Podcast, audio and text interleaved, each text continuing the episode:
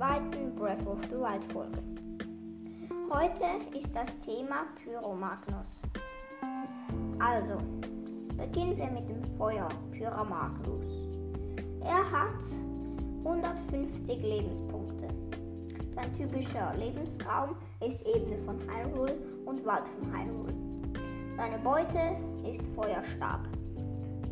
Dann haben wir den Eispyromagus. Der hat auch wie der Feuerpyromagus 150 Lebenspunkte. Sein typischer Lebensraum ist Gerudo Hochebene und Ebene von Hyrule. Seine Beute ist Eisstab. Dann haben wir den Elektropyromagnus. Er hat und auch wie bei anderen Eis- und Feuerpyromagus hat er auch 150 Lebenspunkte. Sein typischer Lebensraum ist Hyrule-Gebirge und West Nikluda. Beute von ihm ist Elektrostab. Dann haben wir den Meteor Pyromagus. Er hat 300 Lebenspunkte.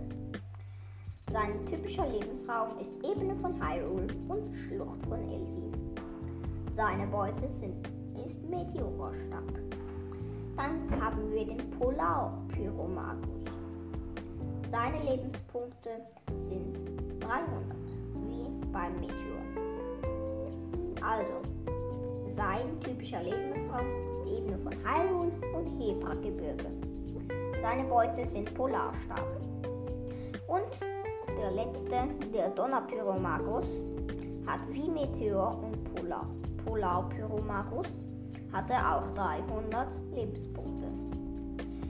Er hat beim typischen Lebensraum ist er in Ebene von Hyrule und Tabanta, Grenzland. Seine Beute ist Grenz, äh, Blitzstab.